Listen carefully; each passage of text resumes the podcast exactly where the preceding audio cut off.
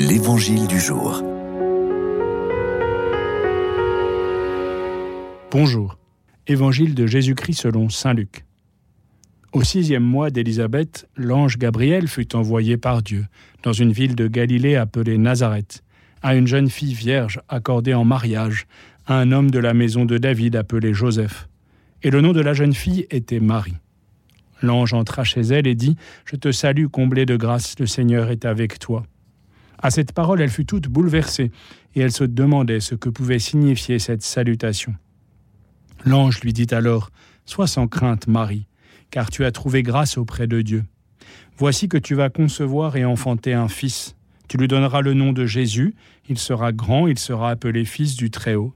Le Seigneur Dieu lui donnera le trône de David son père, il régnera pour toujours sur la maison de Jacob, et son règne n'aura pas de fin. Marie dit à l'ange, Comment cela va-t-il se faire, puisque je ne connais pas d'homme? L'ange lui répondit, L'Esprit Saint viendra sur toi, et la puissance du Très-Haut te prendra sous son ombre. C'est pourquoi celui qui va naître sera saint, il sera appelé Fils de Dieu. Or voici que dans sa vieillesse, Élisabeth, ta parente, a conçu elle aussi un fils, et en est à son sixième mois, alors qu'on l'appelait la femme stérile, car rien n'est impossible à Dieu. Marie dit alors, Voici la servante du Seigneur, que tout m'advienne selon ta parole. Alors l'ange la quitta. Alors l'ange la quitta. Ces derniers mots apparemment anodins qui viennent conclure le récit de l'Annonciation disent la liberté de Dieu qui se retire, et laisse ainsi la liberté de Marie se déployer. Liberté de Marie et de toute créature, la nôtre aussi. L'Annonciation est la rencontre de deux libertés, celle de Dieu et celle de l'humanité.